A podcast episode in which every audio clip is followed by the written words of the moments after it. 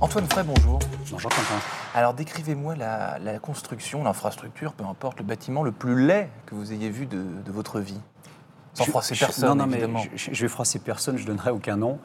Les bâtiments qui me semblent les plus disgracieux, c'est ceux qu'on rencontre euh, très souvent à l'entrée de nos villes. Euh, hein, ces, boîtes en bardage métallique qui reçoivent euh, beaucoup, de, beaucoup de commerces. C'est vrai que ce n'est pas ce qu'on a fait de mieux en termes de bâtiments.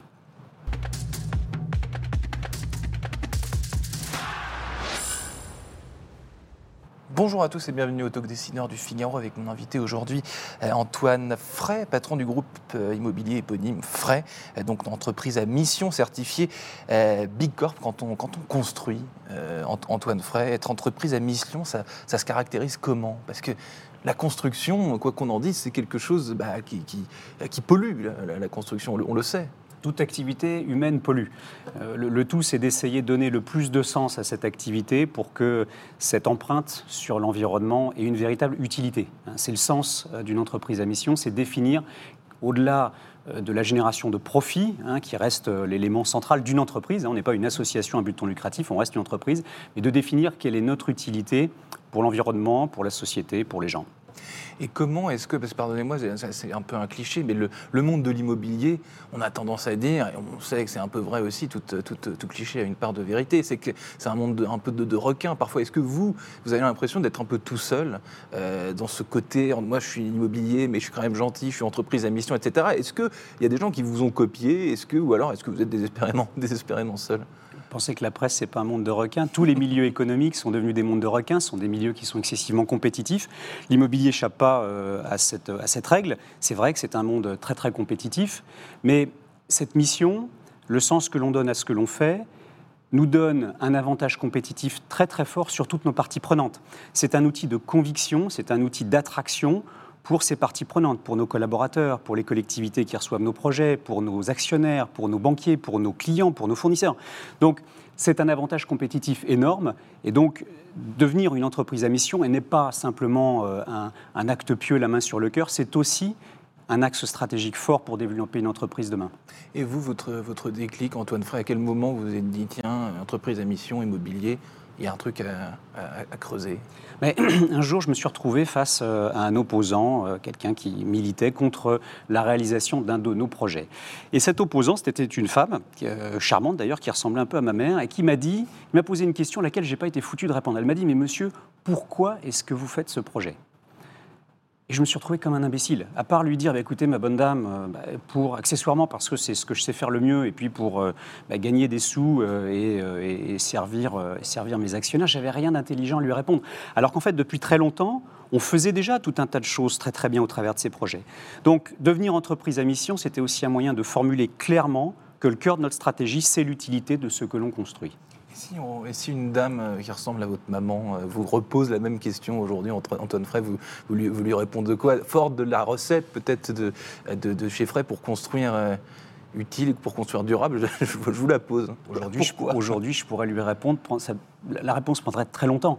Cette raison d'être, c'est remettre le commerce au service de l'intérêt collectif, utiliser le commerce comme un vecteur de lien social, comme un vecteur de mixité urbaine, comme un vecteur de résilience économique locale et comme un vecteur de transition environnementale. Et pour nourrir ces quatre piliers, 15 objectifs très clairement identifiés qui abonde dans cette mission. Donc je, crois que j'aurai de quoi lui répondre. Et les erreurs du, passé, pas forcément les vôtres, mais de, ce monde de l'immobilier qui a construit, peut-être sans prendre euh, trop euh, en préoccupation, est-ce que vous venez de me décrire les, écueils, les erreurs à ne plus euh, répéter aujourd'hui selon vous C'est quoi? La consommation de l'espace, hein, on a compris aujourd'hui qu'on était dans un monde clos et qu'il fallait être capable d'être plus frugal en termes de consommation d'espace. On ne doit plus construire aujourd'hui sur des, sur des terres naturelles. Euh, et ça, par le passé, c'est vrai qu'on n'a pas été particulièrement euh, économe. Euh, ne pas sacrifier sur l'autel de la praticité, l'esthétique de ce que l'on produit et l'expérience surtout que l'on apporte aux consommateurs, aux utilisateurs, qui doivent aujourd'hui être motivés pour quitter leur canapé et leurs écrans de téléphone ou d'ordinateur pour visiter un lieu de commerce physique. Pense que ce sont les écueils à éviter maintenant.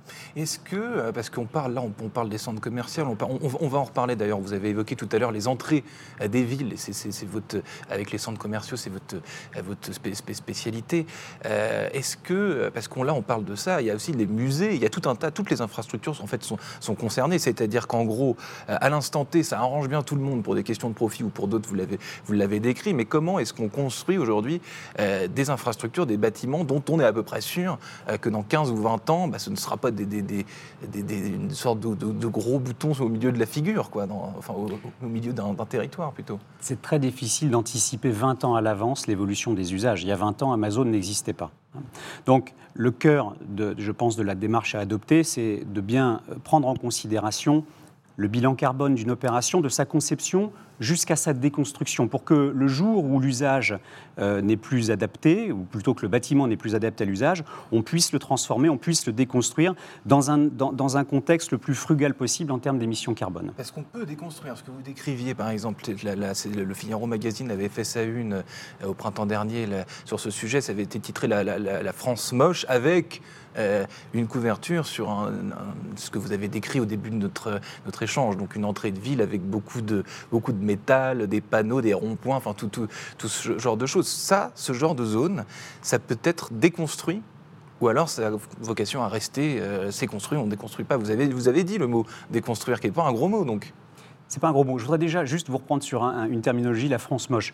Deux tiers des Français font euh, quotidiennement euh, leurs courses, leur shopping dans cette France moche. Donc je pense qu'il ne faut pas les insulter et pas qualifier ça de moche. Même si c'est vrai, ces entrées de ville, elles ont été réalisées de façon disgracieuse, il, faut le reconnaître.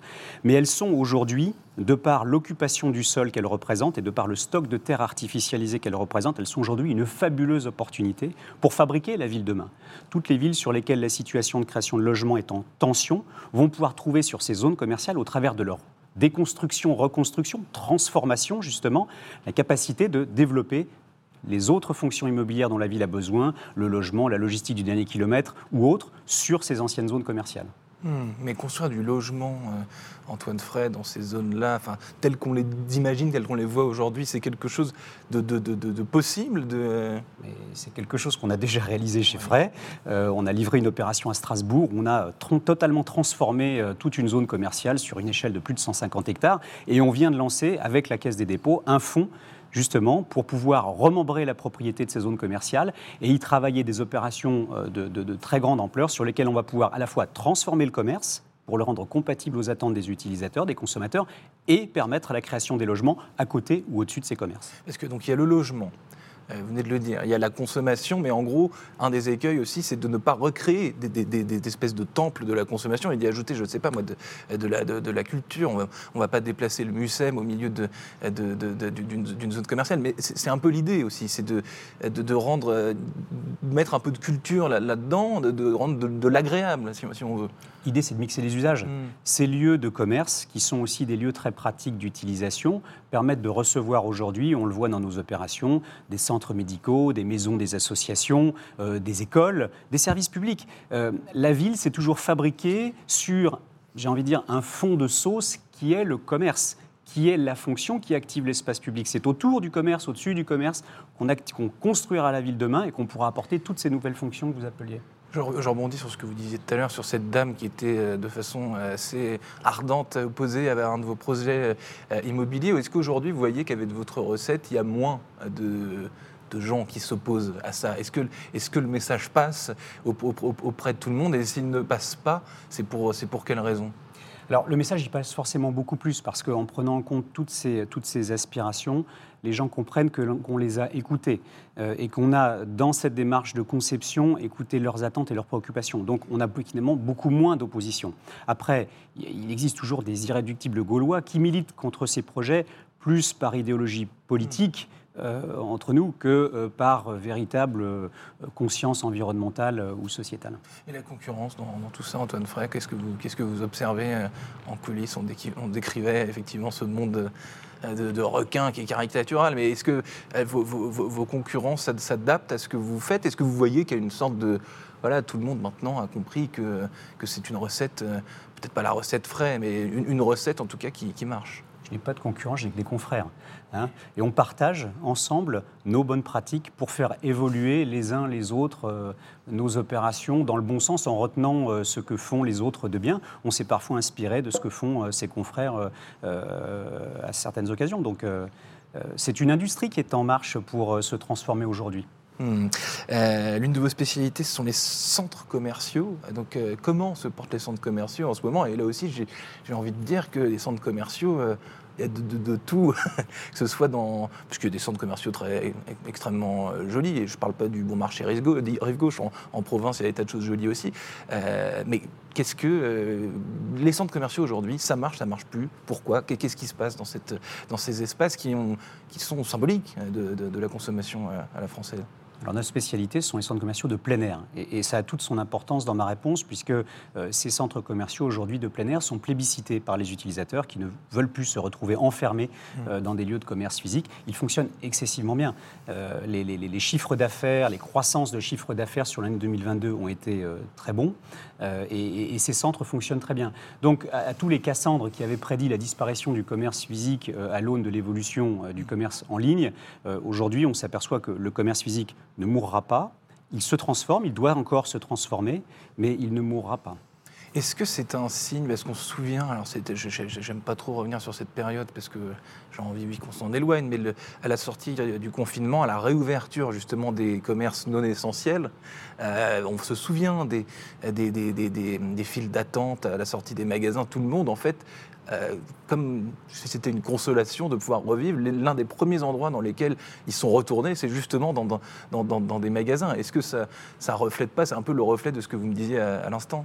Mais ça le reflète. D'ailleurs, je vous invite à retrouver euh, une étude que, dont, vous, vous êtes fait l'écho dans le Figaro il y a quelques mois. Le premier loisir non numérique des Français, devant le sport, c'est le shopping. Le premier loisir qu'on partage en famille, entre amis, c'est d'aller faire du shopping, c'est-à-dire se déplacer dans un lieu de commerce physique, pour peu qu'il soit agréable et convivial, et aller y faire du shopping. Donc il ne faut pas oublier ça. On a vu pendant le confinement à quel point les villes étaient tristes quand ces commerces étaient fermés. Euh, et donc on s'est aperçu qu'en fait, ce commerce non essentiel, il est essentiel. Est-ce qu'il y a des commerces dont vous vous rendez compte qu'ils sont, ils sont moins essentiels, justement. Est-ce que tout de même, euh, il y a une, époque euh, révolue de, de, certains styles de boutiques? Est-ce qu'il y a des choses qui effraient euh, maintenant les consommateurs et qui n'ont plus, qui n'ont plus vocation à exister, ou du moins d'être peut-être vocation à être repensées? C'est pas des choses, c'est pas des concepts qui effraient les consommateurs. Ce sont des évolutions. Pendant un certain temps, l'équipement de la personne, le vêtement, le textile, la chaussure était très très prédominant dans le mix merchandising des centres. Aujourd'hui, c'est moins le cas parce qu'on achète peut-être moins de vêtements, moins de moins de chaussures. La seconde main est devenue aussi une tendance de fond que l'on voit se développer de plus en plus.